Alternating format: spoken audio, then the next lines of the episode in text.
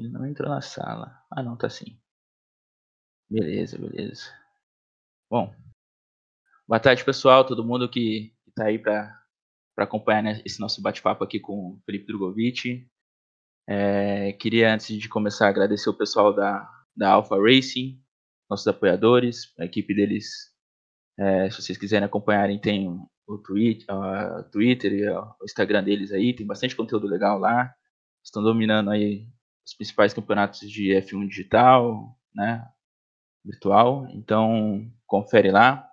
Agradecer também ao pessoal da Auto Hut, né, a loja do fã de Motorsport. Se você está querendo aquela peça, pessoal que, que viu aí o Hamilton ganhar no último final de semana, tem as camisas oficiais lá da Mercedes, tem boné, então vai lá, tem o nosso cupomzinho aí, BRAGRID5, que dá 5% de desconto para quem fizer as compras lá.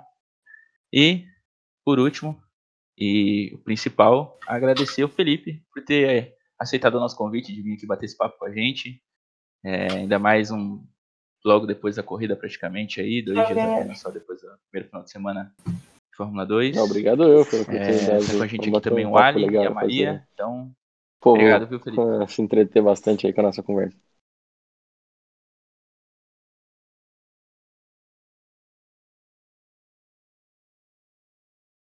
Top, top. É... Bem ansioso aí, a gente tava pra, pra esse papo. É... Eu, Ali, a Maria, a gente é muito fã mesmo de, de, de, de motorsport, de automobilismo em geral e principalmente dos brasileiros. Então, é, a gente fica até. O Toledo já chegou é, no chat alastrando. Emocionado de, de poder bater esse papo com você. E o Bortoleto que tá aí no chat aí também, já dando os palpites dele. Nossa, eu queria estar tá vendo o chat. É, eu, o Gorto não, não consigo ver o chat Nossa. daqui. Pô, Bicreis, vai devagar. Pô. O Bortoleto fala. é, e aí? E, Drugo, pra, pra começar, como é que foi assim que você começou com interesse no automobilismo? Sua família? Porque eu acho que já teve gente na sua família que correu aqui, aqui no Brasil, né? Sim, é, Exatamente. Meus antes disso ainda, meus o pessoal da três tios né? é, praticamente já tiveram sempre é... ah sempre tiveram paixão pelo automobilismo, né? Sempre brincaram. Meu, dois dos meus tios correram de, de marcas muito tempo atrás e quanto é carro que nem eu lembro agora é... qual era, mas enfim, é, acho que realmente quem marcou mesmo foi meu tio Júnior, que foi bicampeão da Fórmula Truck e sim, eles me deram é, bastante apoio nisso, né? Sempre incentivaram, nunca me é, colocaram pressão para fazer nada, sempre disseram se é, eu quiser fazer esse esporte que eu faço, senão quando eu quiser parar eu posso parar quando eu quiser.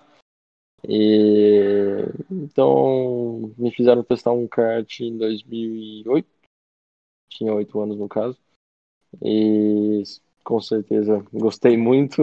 É, comecei ali nos campeonatos de kart nacionais, é, até bem pequenos, perto da minha cidade, ali em, em Maringá, Campo Mourão, no interior do Paraná. É, depois fui começando a andar em São Paulo, é, comecei a andar em São Paulo, fiz Campeonato Brasileiro, ganhei Campeonato Brasileiro, Copa Brasil, Sul Brasileiro, e Paulista, um monte de coisa. Depois fui para a Europa, corri de kart na Europa, Fiz Fórmula 4 em 2016 17. Fiz Eurofórmula em 2018. Fui campeão. É, fiz Fórmula 3 em 2019 e Fórmula 2 agora em 2020 e 2021. Aham, uhum. e tipo, uma coisa que, que eu tava pensando aqui, uma galera que você já correu, tipo, no kart, você tá correndo agora de novo. Muita gente você já correu antes, você tá correndo agora de novo nos Fórmulas, né? toda uma geração, né, de pessoal que veio do kart que tá, tá disputando lado a lado agora no, no, no Fórmula, né? Sim, sim, sim. É, acho que no automobilismo é, todos os pilotos vão por, por gerações, né? Então uma geração corre sempre junto até chegar na Fórmula 2, daí tem outra geração, outra geração. É difícil realmente essas gerações se misturarem. Então elas sempre normalmente continuam juntas. É, rodou uma foto aí, acho que foi a Maria até que postou esses dias aí, uma foto de uns pilotos pequenos. Acho que a Maria pode falar melhor. É, quem que tava na foto, Maria? Na foto tá é, o Caio, o Arthur Leite, você e o Gianluca. Na época do mesmo, porque vocês são pequenininhos ainda. Eu vi essa foto, foi em 2013, se não me engano. Eu tinha 13 anos, o Caio devia ter uns 11, o Arthur por aí também, e o Gianluca também. Então, acho que eu era o mais velho ali. Quer dizer, sou o mais velho da turma ali. Acho que foi em Serra, no Brasileiro de, de kart em 2013. Bacana. Você sente alguma coisa em relação. É, sente falta de alguma coisa em relação à época de kart? Sinto, sinto. É, acho que o ambiente das coisas de kart são muito legais, principalmente no Brasil, né? Todo mundo conhece todo mundo e realmente era muito divertido. Hoje em dia, pouca gente, a gente conhece pouca gente dentro do paddock, né? E, e é uma coisa muito mais séria, obviamente. Mas cada um tem seus positivos, mas de qualquer forma, a gente sente falta, assim, era, era bem divertido. Uma Aí coisa que o Bruno. vai ganhando responsabilidade, né? Sim, tá- sim, a responsabilidade hoje é muito maior, mas tem sempre jeito de se divertir, de qualquer forma. O Bruno Carneiro, ele veio aqui no podcast e ele falou a diferença, tipo, os campeonatos de kart aqui no Brasil e na Europa. Aqui todo mundo se conhece, é uma resenha nos campeonatos, assim. Aí é um negócio muito mais, parece ser centrado, assim, né? Sim, muito, muito. No Brasil é. É, que nem ele disse, é resenha, todo mundo brincando, zoando, e treta pra tudo quanto é lado, porque todo mundo se conhece, então tem algum desentendimento é direto pra treta, assim. E, e já na Europa é, é muito mais profissional, todo mundo, ninguém se conhece, né? E, então o máximo que, que dá pra fazer é ou você conhece a pessoa ou você nem que tem contato com ela. Então é bem diferente o, o ambiente. É, a gente falando com, com o Bortoleto aqui outro dia, ele falando que durante a quarentena e tudo mais, vocês andavam um pouco de, de kart indoor, acho, se não me engano. É, depois, da, depois da temporada ano passado, você acompanhou algum campeonato de kart?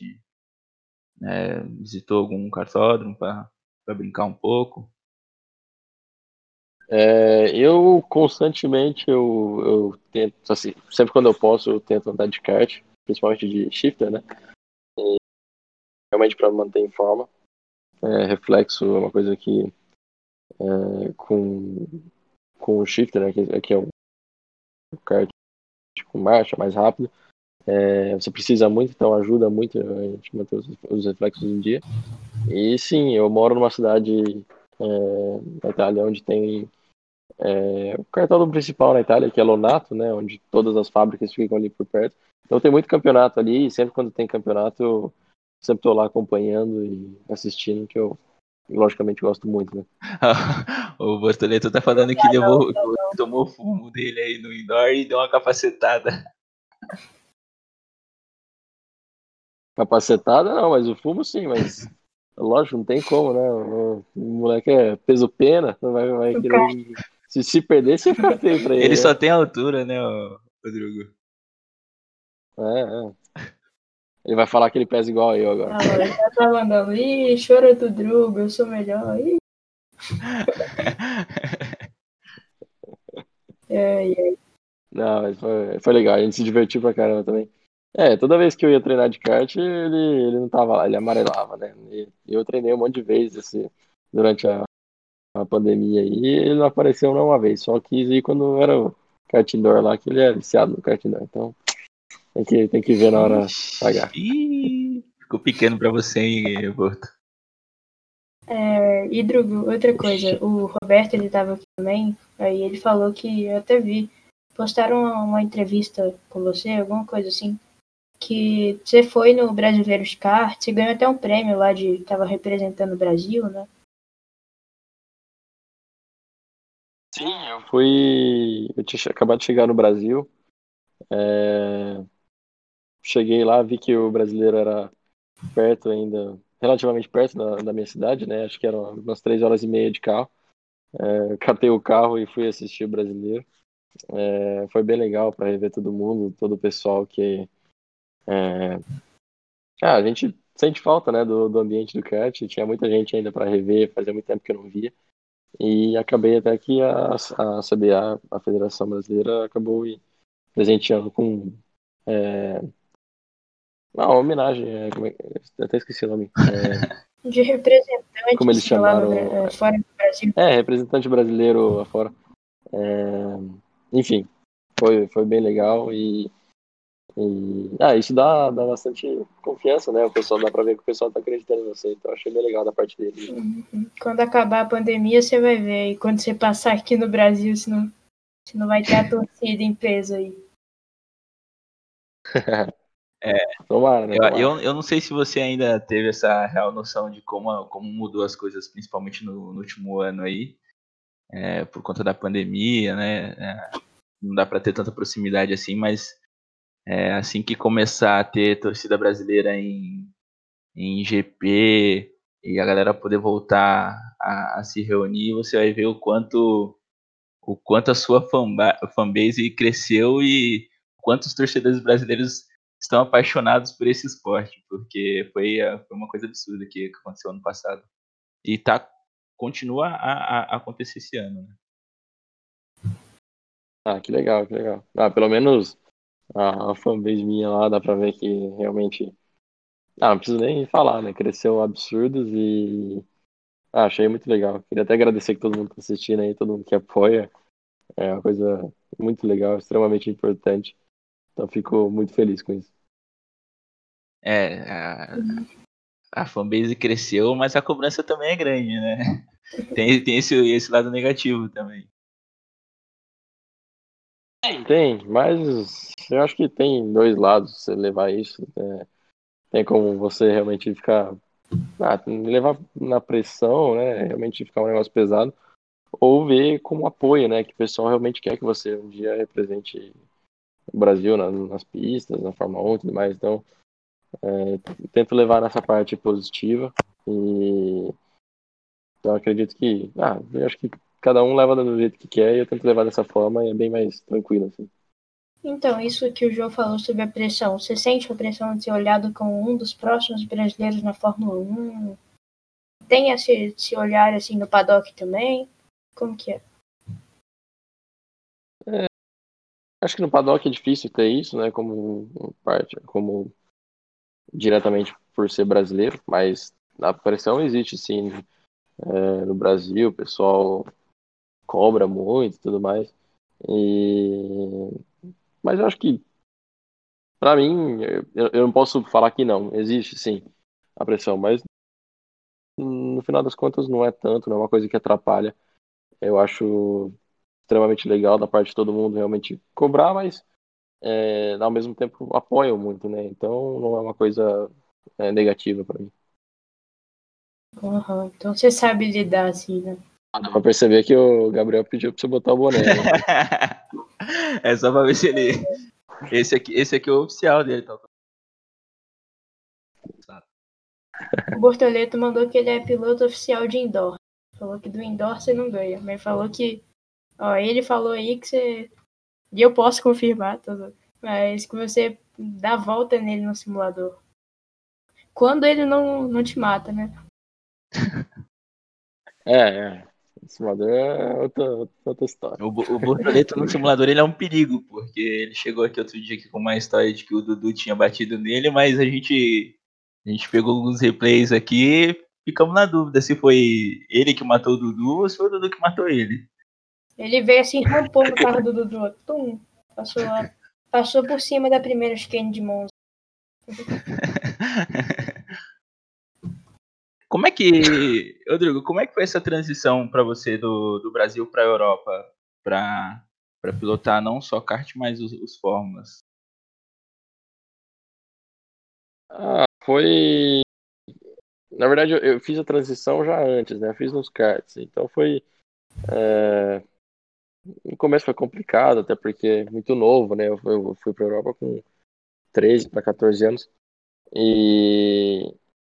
E acaba que ainda tinha que estudar, né? Entrei numa escola italiana, então tinha todas. Além de ter os problemas de, de viver em outro lugar, ainda tinha toda essa parte da escola, aprender a língua. E era realmente uma escola italiana, não era, não era uma escola internacional, então tinha que falar italiano também. Então foi difícil no começo, mas acho que foi uma experiência muito boa para mim também. E, e depois a parte de transição para os fórmulas foi muito legal também. Mas aí já foi mais tranquilo, né? Já foi uma, como se fosse uma coisa. Foi uma coisa mais natural, realmente. Já estava mais habituado, né? Com, Sua transição, já, sua transição para os fórmulas foi na Fórmula 4 alemã? Ou porque você correu, você foi campeão, eu acho, também da MRF Challenge, né? Foi, foi. Mas eu, eu primeiro corri na Fórmula 4 alemã, fiz a minha, a minha primeira temporada na MRF Challenge, daí fiz a minha segunda temporada na, na Fórmula 4 alemã e fiz minha segunda temporada da MRF Challenge, que eu fui campeão. Uhum. O que, que você tem a dizer sobre a MRF Challenge? Porque, querendo ou não, eu acho que virou é, tipo um F3 Ásia da vida depois, né? É, mais ou menos, é, é, é no mesmo estilo, né? O, o, pessoal tenta compactar o campeonato em um mês, mais ou menos, quatro etapas, com um monte de corrida. E realmente para manter os pilotos que correm na Europa na ativa durante o inverno europeu, né? Porque enquanto na Europa não acontece nada, eles fazem os pilotos correrem. E é realmente o único motivo que eu corri lá. E, e ajuda muito, né? Não, não tem nem comparação ficar parado no sofá na Europa e, ou correndo em algum lugar. Então é, ajuda muito e ainda mais obtendo um título. Uhum. A Mari falou que, que ia perguntar alguma coisa agora. E, Drugo, você fez é, dois anos de F4, né? Só que, assim, um ano você foi rookie, então estava habituando ainda na categoria. É, como é que foi cada ano para você na F4? Tipo, como é que foi sua experiência de rookie e como é que ela pode ter te ajudado no seu segundo ano lá? É, então, é, eu fiz dois anos na Fórmula 4, né? A maioria do pessoal hoje em dia faz só um ano, mesmo talvez não tendo resultado, mas como eu, eu saí do kart, eu não fiz é, que nem a maioria do pessoal hoje está fazendo, que faz o, ano de, o último ano de kart ao mesmo tempo de treinar muito de Fórmula 4, eu fui é, meio que cair de paraquedas, assim, acabei o ano de Fórmula 4, é, de, de kart e já mudei, já comecei o campeonato da Fórmula 4. Então, eu estava bem cru ainda no começo, no, no, primeiro ano. Ainda fui bem, mas uma equipe muito simples tal. E a gente resolveu fazer um segundo ano que era era o passo lógico. E, e, a gente e realmente muda muito, né? A mudança do kart para Fórmula é muito grande. E até aprender tudo é, demora, demora bastante tempo. E, e, realmente no segundo ano eu estava pronto para ganhar o campeonato. Acabei sendo terceiro, não ganhei o campeonato por alguns pontos ou, ou problemas que eu tive, muitos problemas que eu tive durante o ano, mas enfim, era foi um ano muito bom e e realmente para colocar em prática o que eu tinha aprendido no primeiro ano. Uhum. Muita gente fala que nessa transição para os fórmulas, porque o kart, querendo ou não, eu já corri, tipo, corri, assim, né? Aí o kart, querendo ou não, é muito mais rápido, assim, o reflexo, a pista é menor. É, o Bortoleto, o Roberto falaram, no Fórmula 4, tipo, a pista é muito maior, é muito, tipo, demora um tempo, assim, né? Meio lento. Caiu aqui. Opa. Desculpa, tinha caído. Ah, imagina, relaxa. Aí, Se eu puder repetir, desculpa, caiu, não sei porquê.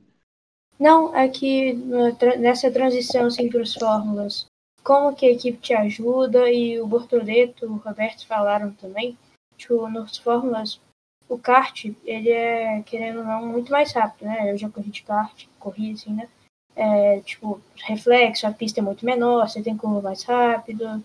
E como é que é? Porque o Fórmula, ele querendo ou não, ele é um pouco mais lento, assim, né? O sentimento é um pouco mais lento, né? É.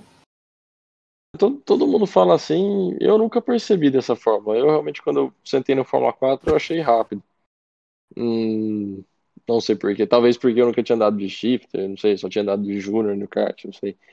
Mas quando eu fiz essa transição, eu achei até rápido. Mas como técnica de pilotagem é completamente diferente, né? E então a equipe tem que ajudar muito, mostrar as diferenças do kart é, para o carro, como o piloto tem que se comportar.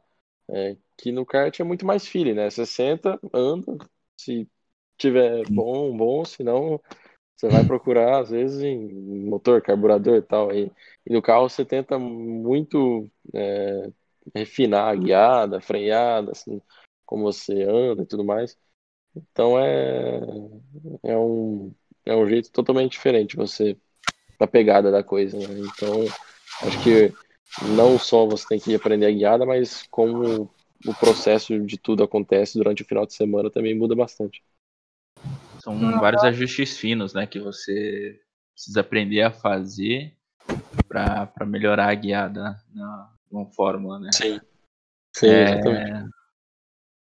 É, esse, esse período seu no, no Fórmula 4, você também é, conseguiu aprender bastante coisa a respeito de feedback de carro para melhorar acerto?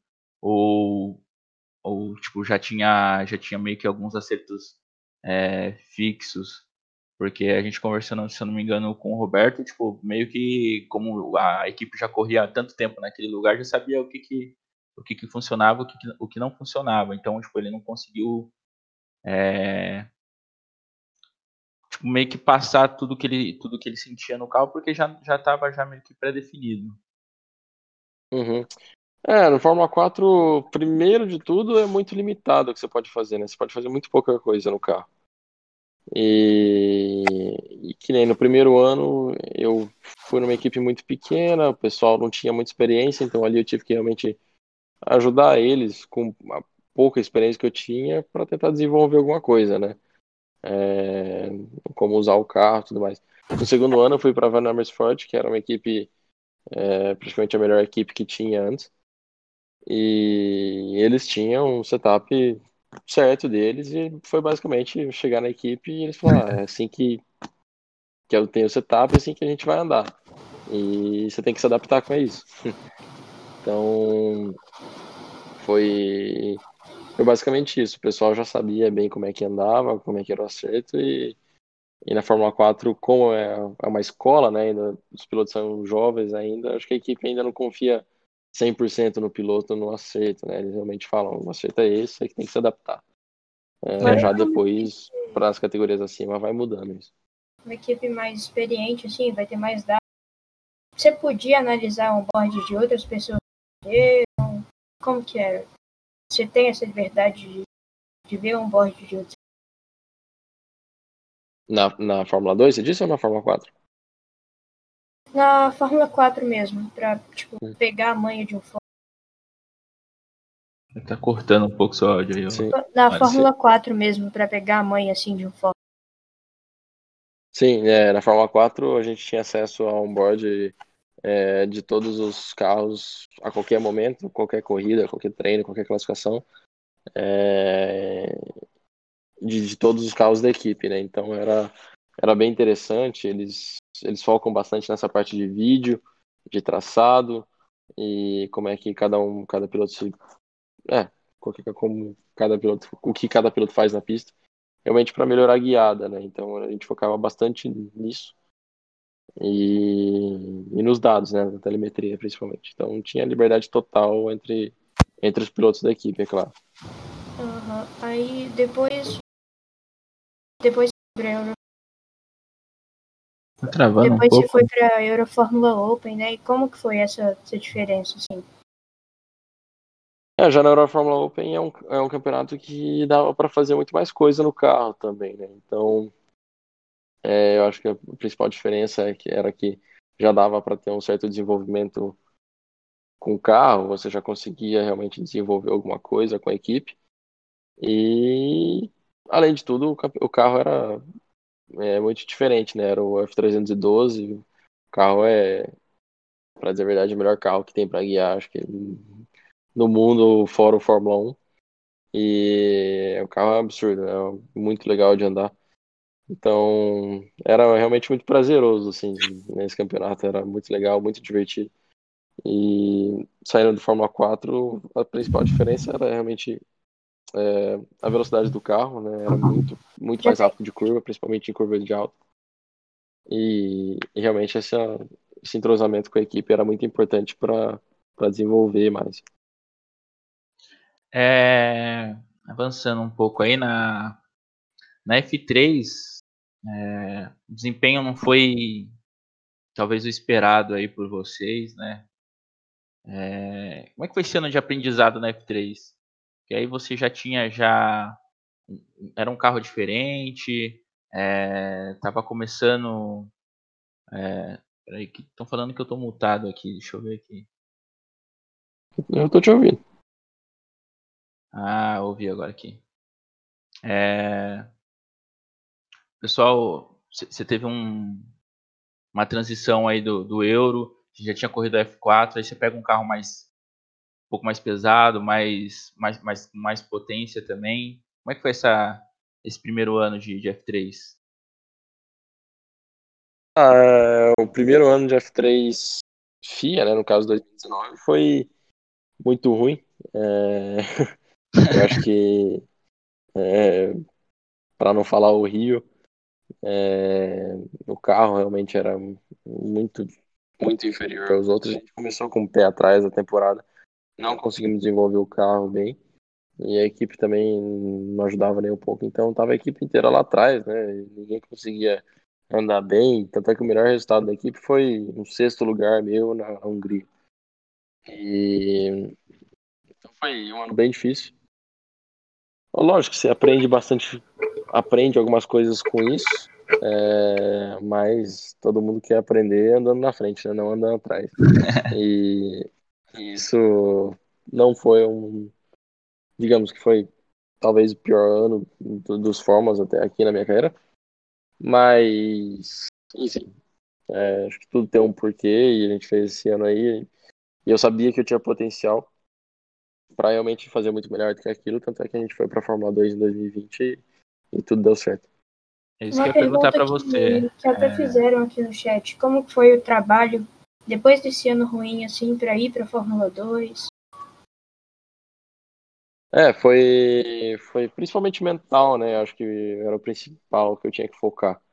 Era depois de um ano tão ruim, ter que focar mentalmente para para pegar confiança de novo, né? Chegar resetado no outro ano e, e conseguir andar bem. Logicamente que isso você nunca consegue fazer perfeitamente, né? Depois que eu comecei o ano da Fórmula 2, daí tive bons resultados, daí você começa a confiar mesmo.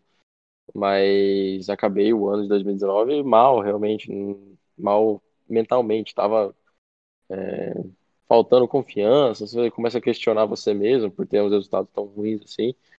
E, mas depois, assim que eu comecei o outro ano, já, a gente já teve bons resultados e, e foi muito bem. Mas também, além disso, teve toda a preparação é, técnica, né? Que eu ia para a equipe, tentava aprender muito sobre Fórmula 2, o que a gente ia fazer, que de qualquer forma é uma mudança grande do Fórmula 3 para Fórmula 2, é, principalmente pelo formato das corridas, né? Corrida mais longa, com pit stop e tudo mais.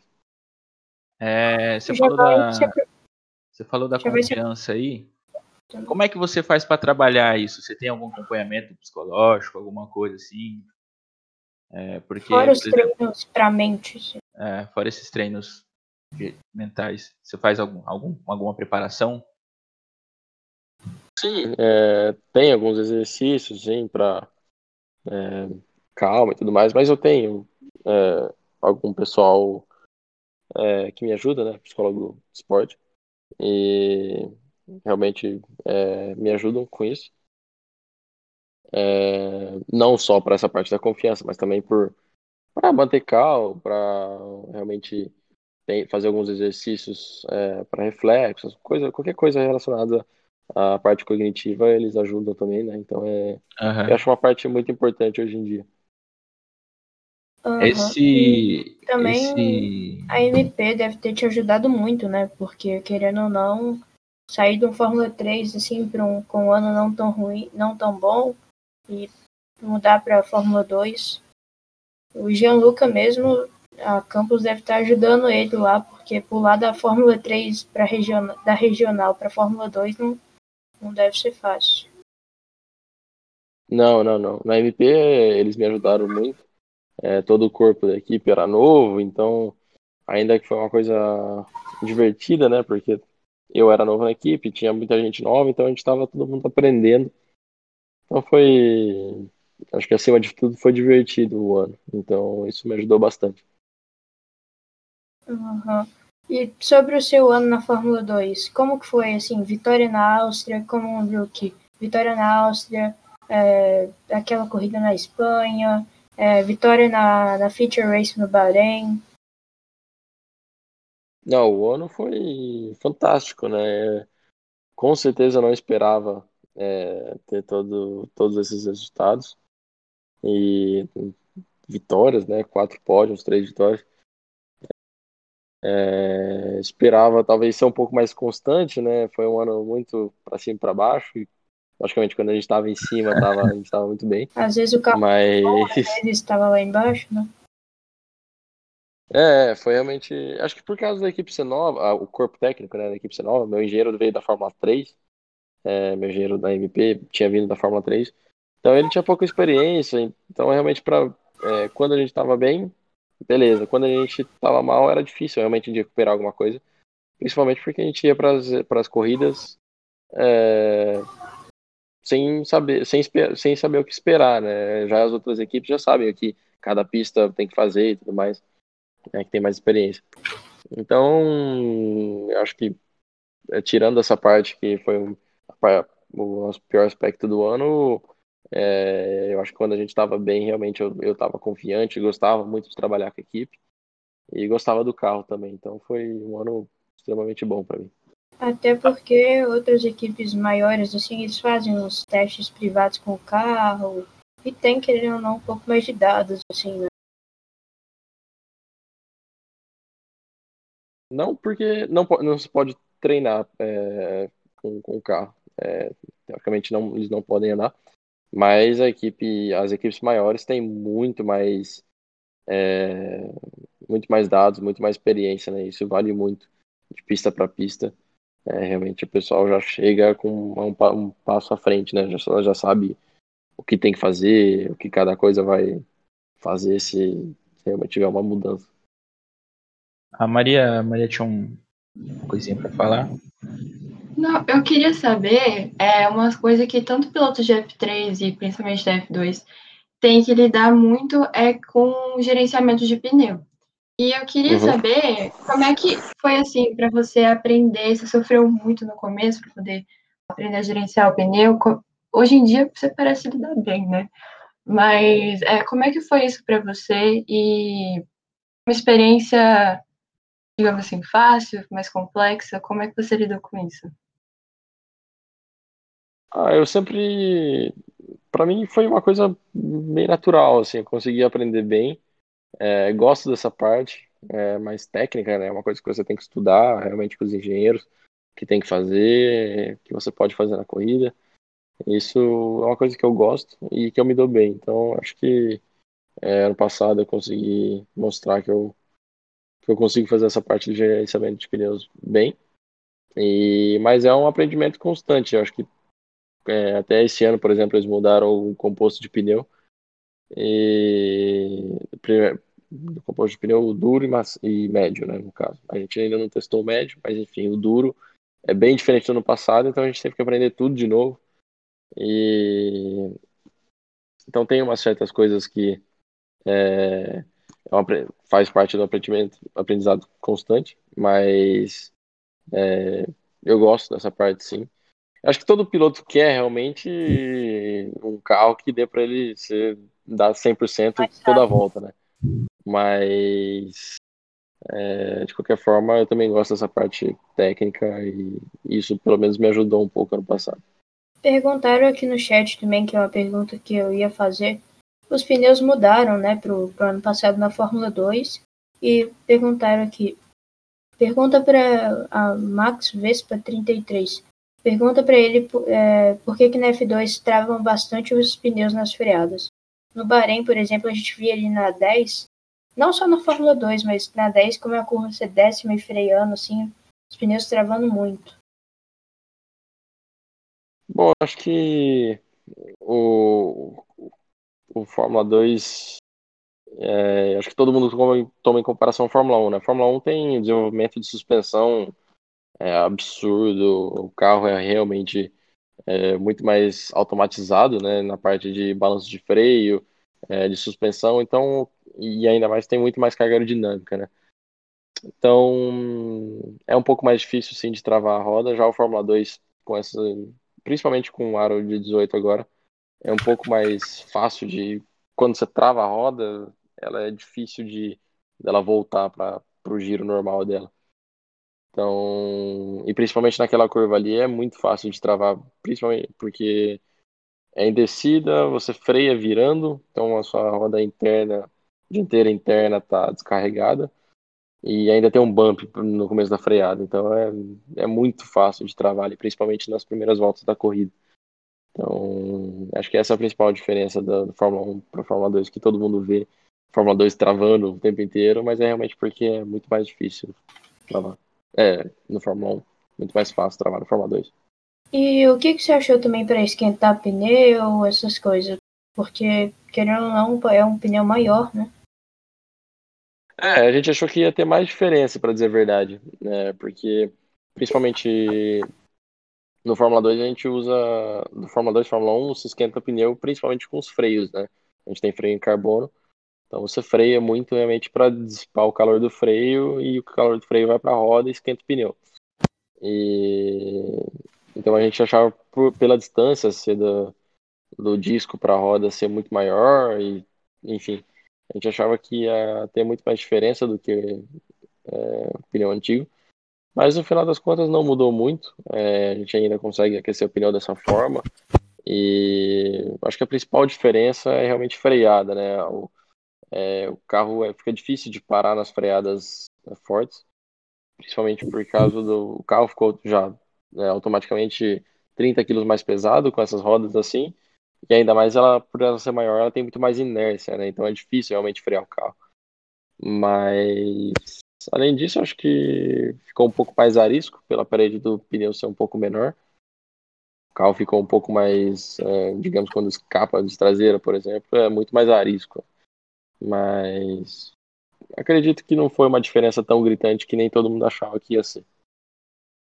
É isso que eu ia perguntar, porque conversando com, com os meninos dos outros fórmulas, é, é, principalmente na chuva, né, que a pista está mais fria, é, o principal método de aquecimento dos pneus é, é, era usar as freadas e ao mesmo tempo acelerando.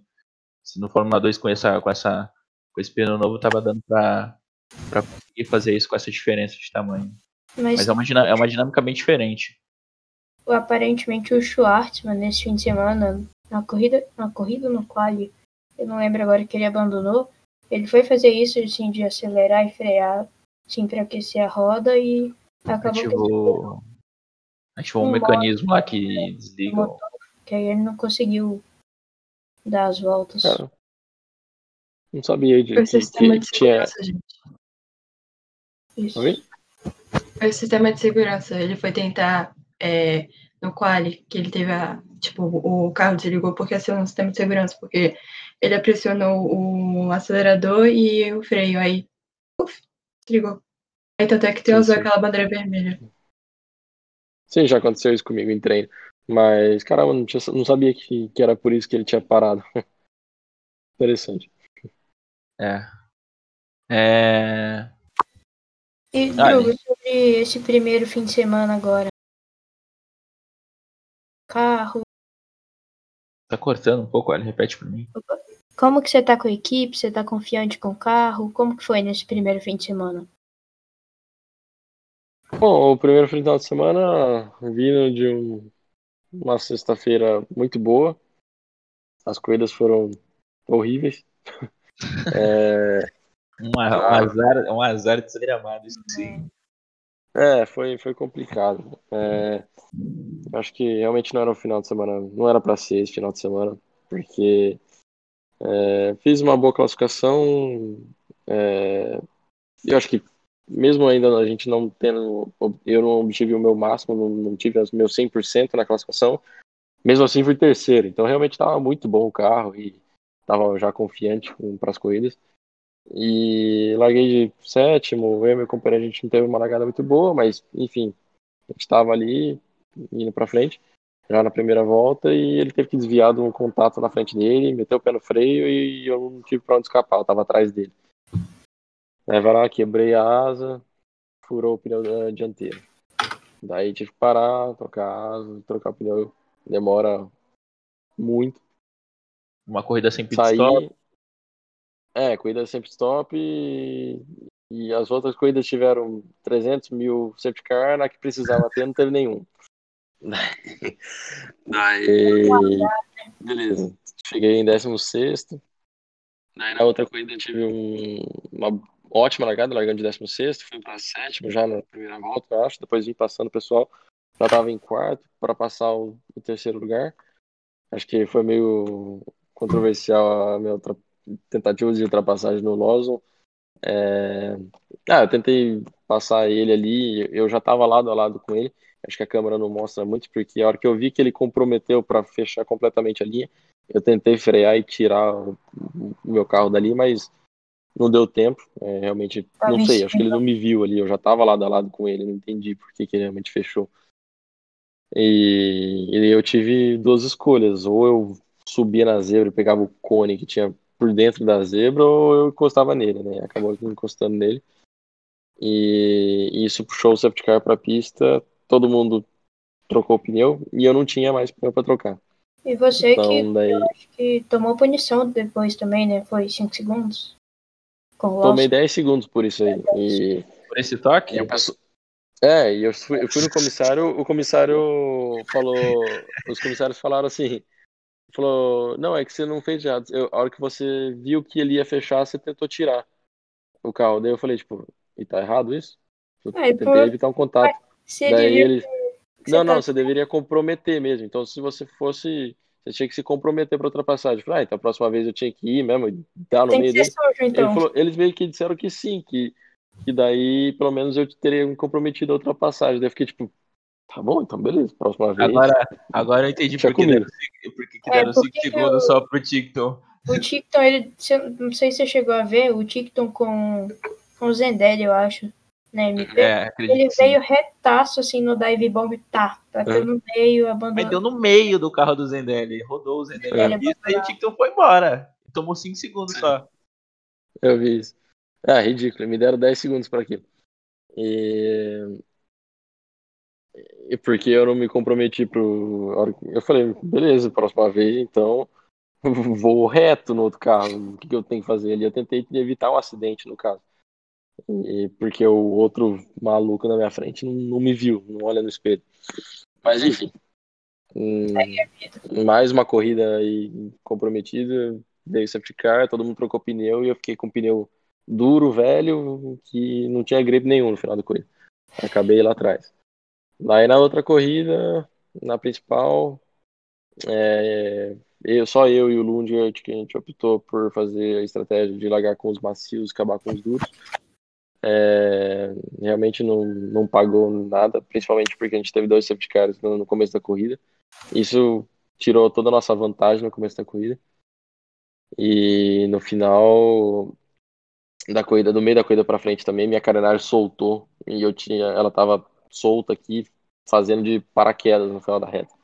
Sim. Então, realmente foi um final de semana que não era pra ser. Aconteceu de tudo pra, pra não dar certo, mas é a vida. Vamos ver agora Você próximos falou do, do, do Qualify aí que você não conseguiu dar o máximo. O que, que você acha que faltou? Bom, Porque- é, o, o, o primeiro o stint. conseguiu ainda deu uma. O Zou conseguiu dar uma última volta ali no, no último milésimo de segundo ali. Se eu não me engano, você, você espalhou É, ali no, no setor 2, né? Na sua É, o, o, no primeiro jogo de pneu na classificação, eu fiquei a dois centésimos, ele, 22 milésimos. E isso foi uma volta errando a última curva completamente, assim, perdi uns dois décimos ali. E eu falei, opa, tá tudo bem aqui, vamos manter o carro igual. E, e vai dar certo agora, só colocar tudo junto na segunda volta, tá, tá beleza. E daí eu saí pra gente que começou a esquentar o pneu e deu bandeira vermelha. E eu não sei se eu tirei, acredito que eu tirei um pouco de vida demais dele, esquentei demais o pneu ali. E porque a hora que eu saí de novo para fazer a segunda volta, a hora que eu abri a volta já, já, já deu aquela sensação do pneu tá meio passado, sabe? Já não tinha aquele grip todo. E a traseira do carro começou a se mexer demais e eu meio que dei um pé, coloquei um pé para trás assim e falei, opa, vou acabar a volta aqui porque melhor eu, eu tomar é, melhor eu, eu ficar em terceiro, quinto ali do que errar a volta, ter que abortar a volta e ficar em décimo, sabe? Então daí eu acabei a volta ali, foi três décimos mais lento que ele, mas tudo bem, o carro não estava balanceado ali, eu acho que estava tudo certo. E ah, e, putz, se, se uma coisa dessa acontecesse comigo ano passado na MP, era tipo, era décimo, décimo Vamos, quinto, né? esse ano, aí, uma, digamos, uma classificação que foi ruim, foi terceiro, sabe? Então foi bom pra caramba, no final das contas. Isso era Então, até eu uma tinha- pergunta que. Ah, Pode falar, pode falar. Desculpa. É, então, em, em, em base a isso, eu tinha uma certa expectativa pro final de semana, lógico. Aham. Sobre a, a Uni, quais você percebeu assim maior diferença? É competência dos engenheiros, é os mecânicos, é simulador? Eu acho que o preparo da equipe é muito bom. A, gente, a preparação que a gente faz antes da equipe, antes da corrida, é muito boa, muito mais intensa do que no MP. E a experiência que eles têm é, é muito superior também, né? Então eles já sabem falar, olha, essa pista aqui, se esfriar, a gente tem que fazer isso no carro. Se esquentar, você tem que fazer isso e tal. Então eles já te passam a bola antes, assim, já, já te dão muito, já te passam toda a experiência deles muito antes. E, e na MP, não porque eles eram ruins, mas sim- simplesmente porque eles eram é, novos no campeonato, então é, a gente meio, meio que tinha que descobrir cada vez que a gente ia pra pista. É, a Uni que. de, falando de companheiro de equipe, você ano passado teve o Matsushita e O Alesi. o Alesi. Você acha que o fator. Não que eles é, sejam ruins nem nada disso, mas é, como os principais resultados da MP vinham de você, acho que em uma corrida só que o Matsushita ganhou, foi bem, num final de semana. Você acha que um companheiro de equipe mais forte, como o Zou, é, que disputou forte ano passado também, esse ano é um dos favoritos também, até pela equipe que vocês estão. Você acha que o fator companheiro, um companheiro que briga é, por título, isso ajuda também a melhorar a sua, a sua performance? Você ter essa concorrência? Hum, eu acho que pra mim é independente é, a performance do meu companheiro de equipe. Acho que o que muda mesmo é se ele realmente trabalha em equipe, né? Tenta ajudar a equipe estando bem ou estando mal. Acho que ano passado é, o, o Nobu Matsushita, ele, talvez ele não tinha o resultado que ele queria, mas ele realmente ajudou bastante a equipe. Passando informação, Era passando um cara mais experiente na, na Fórmula É, 2. tinha muita experiência. E, e o Zul, de qualquer forma, eu digo, não que seja prejudicial o resultado dele, mas ele, o, o que realmente importa é realmente ele tentar ajudar a equipe. E, e ele tá fazendo isso, lógico. Principalmente porque ele já tá no terceiro ano com a equipe, né? Então, o entrosamento dele com a equipe já é muito bom. O que ele aprendeu, tudo que ele aprendeu foi ali na, na Univirtuosa. Então, é realmente ele é, é positivo para a equipe, sim. Você vê o Drugo hoje como seu amigo ou como seu rival, assim? E quem que pra você vai ser seu maior adversário na, na Fórmula 2? Um piloto forte, assim. O Drugo ou o Zou? Não entendi a pergunta também. Não, o Drugo vê o Zul como. Ah, tá. Foi mal. É, Acho que como rival, sim. É, De qualquer forma, tem muita gente que fala que o companheiro é teu primeiro rival, né? Mas é, no caso, eu acho que tinha bastante coisa para aprender dele ainda. Ele tinha muita coisa, muita experiência com a equipe. E, e eu acredito que ele vai ser um cara muito rápido esse ano. Vai estar na frente sempre. É, acho que os, os dois pilotos da Prema vão estar bem. E acho que, de qualquer forma, as quatro primeiras equipes ali vão estar sempre brigando pelas, pelas primeiras posições, né? Acho que a gente já viu ano passado e esse ano quase mais ainda. o- A Fórmula 2 tem 12, mais ou menos 12 pilotos para ganhar corrida ali, para andar na frente. Então é muito disputado isso, não tem como apontar só alguns. É, falando um pouco sobre a performance do carro, você acha que o carro rendeu mais com pneu duro ou, ou, ou pneu macio? Hum, acho que estava rendendo bem com os dois, para dizer a verdade. É... Eu acho que com o macio talvez estava um pouquinho melhor, sim. E... Uhum. Mas eu acho que não tinha muita diferença entre os dois, não. Os dois estavam rendendo bem. Por exemplo, o Zu, ele realmente não gostava muito do pneu duro. Sempre quando ele podia manter o pneu macio, ele manteve durante esse final de semana. Então, eu não tive essa opção porque quando eu furei o pneu na primeira corrida, eu substituí ele com macio. Então, na segunda corrida que o Zu usou o macio, eu não tinha outro pneu para usar. Mas, enfim. É... Eu acho que o carro estava rendendo talvez um pouquinho melhor com o macio. É, uma coisa, é dúvida de leiga mesmo, viu, Felipe? É, quando você fala do carro, é, principalmente quando você tenta contrastar o carro da Uni com o da MP, você fala que o carro ele é bem diferente do que você estava acostumado e que, por ser bem diferente, dá para poder você extrair mais do carro. Quando você fala em extrair mais do carro, em que aspectos, em que locais, assim, do carro? Não sei, o que você quer dizer, assim, extrair mais do carro? Tipo, onde? É, extrair mais o carro é, na verdade, é extrair mais do pneu, né? Você consegue extrair mais grip do carro, realmente. E acho que tem duas filosofias, né? Você mexer com o carro, né? Tem um carro mais conservador, que você consegue fazer tempos de volta por mais tempo e ou você tenta fazer um carro que faz um tempo de volta muito bom por pouco tempo, né? E o Virtuoso é mais ou menos assim. Realmente, quando a gente vai para classificação, é, às vezes o MP, a gente com, com pneu macio, a gente conseguia dar uma volta acelerando, outra esfriando, outra acelerando. Ainda talvez a segunda é, fosse melhor, né? Com Virtuoso é basicamente uma volta e é isso aí, pronto. Acabou o pneu, mas nessa volta realmente é, dava para dá para ter uma performance muito boa do carro. Ele extrai tudo do pneu. Então é basicamente isso. E perguntaram aqui se o Zul já correu Mônaco. Você acha que para os pilotos que já correram, eles vão ter tipo uma vantagem grande?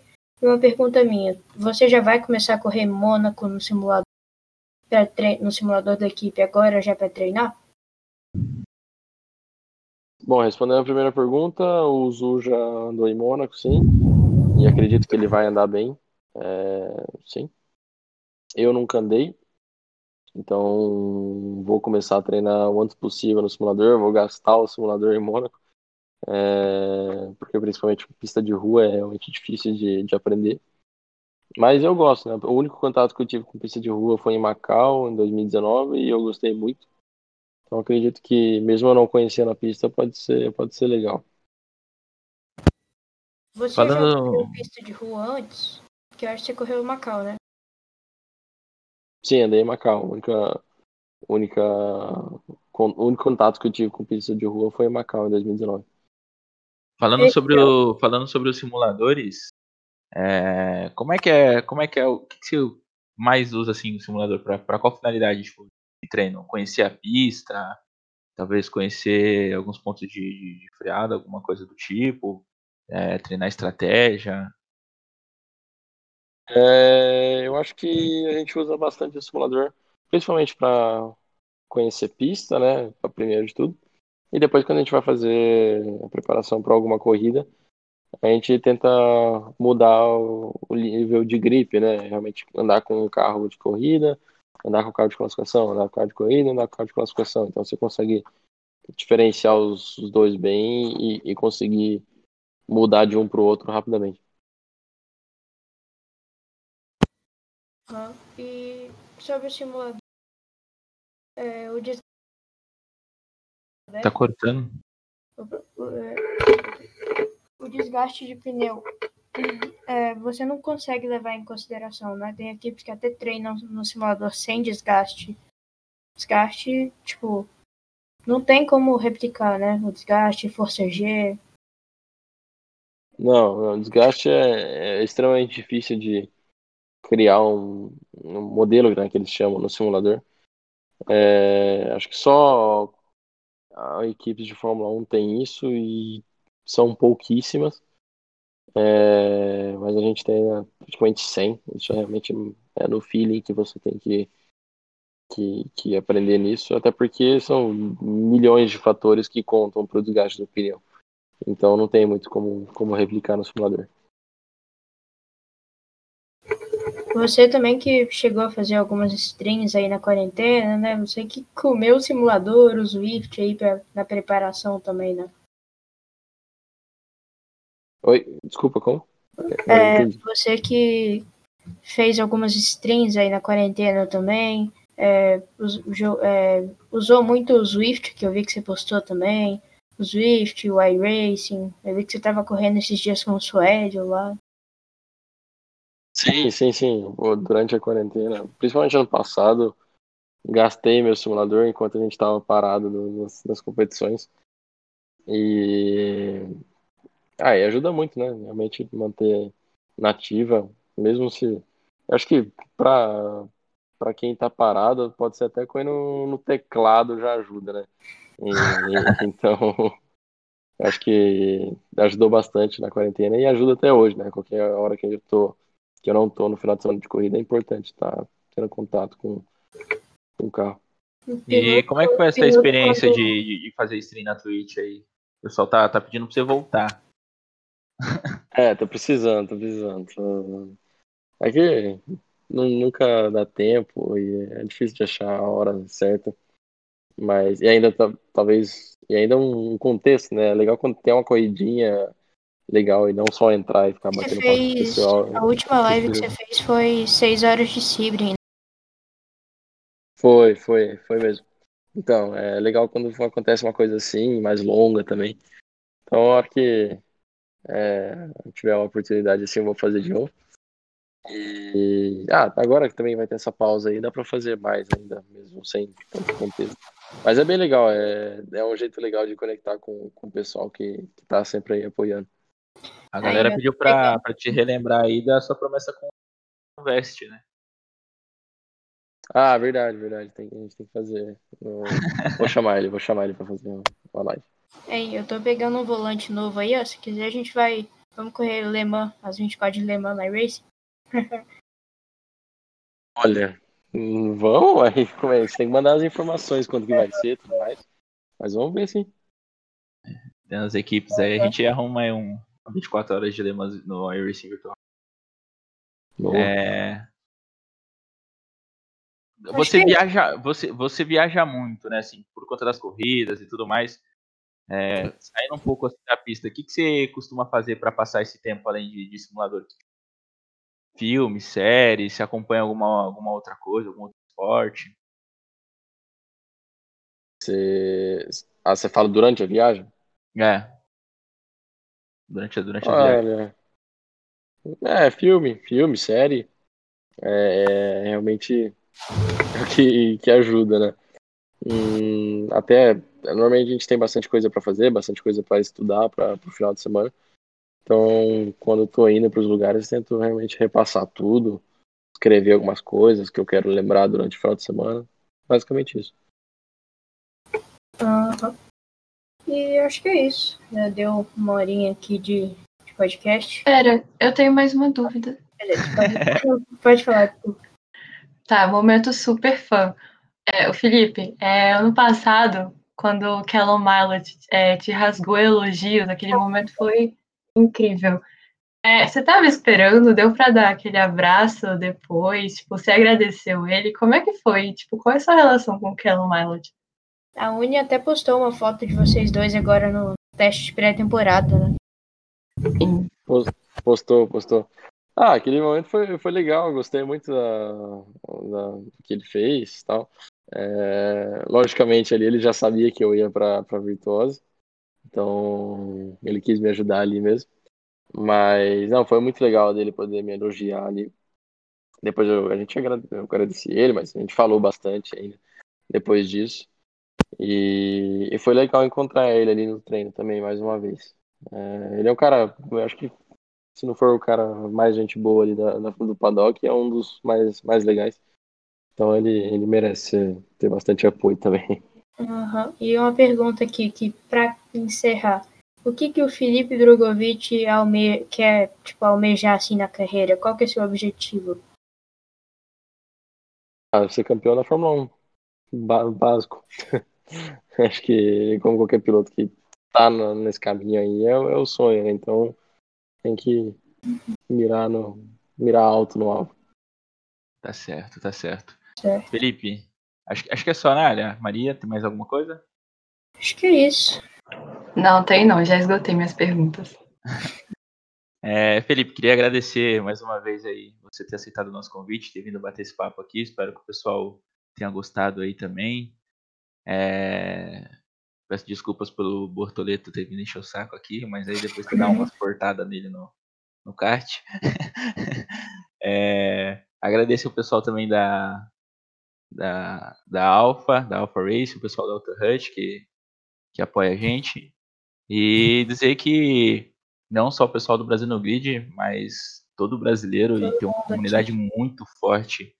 É, é toda aqui assim apoiando você, os outros pilotos brasileiros, torcendo para que esse ano seja um ano de muitas vitórias. É, quem sabe um título, né? A gente tá torcendo para isso também. E vamos estar tá aqui sempre torcendo, que se precisar da gente, a gente tá, tá aí. Estamos sempre aí. Vamos, vamos ver essas 24 horas aí de Le Mans aí que o Ali comentou. Vamos ver se vai sair. ah, vamos sim. Obrigado, gente. Obrigado pela oportunidade aí. Todo mundo tá assistindo. Obrigado mesmo pelo apoio. E vamos que vamos. Se Deus quiser, esse ano é, a gente vai reverter essa, o resultado dessa primeira etapa e vamos começar a subir na, na, no, bom, no campeonato, né? Nos pontos do campeonato. É isso. Vamos estar tá torcendo muito daqui.